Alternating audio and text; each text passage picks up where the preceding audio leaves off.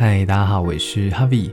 今天想跟大家分享一位听众的来信哦，他非常的特别，他在日本留学啊，因为在日本读书的关系，其实跟台湾的交集就相对比较少一点。那，他的一封来信有一段我觉得特别特别的温暖。他说，透过每天的语音小故事，好像突破了距离的限制，跟台湾又有了一些交集。我读到这里的时候，我觉得非常非常的温暖。你知道我从来没有想过，我做 podcast 竟然可以温暖到远在日本求学的台湾学生，真的是非常非常的值得，然后也让我更加的有动力做每天的 podcast。最后分享一个我很喜欢日本的一个地方，我觉得和牛非常的好吃。关于和牛的故事，我们之后会再出一集跟各位详细的介绍。听得懂的人应该知道我在致敬日本的 YouTuber 老高。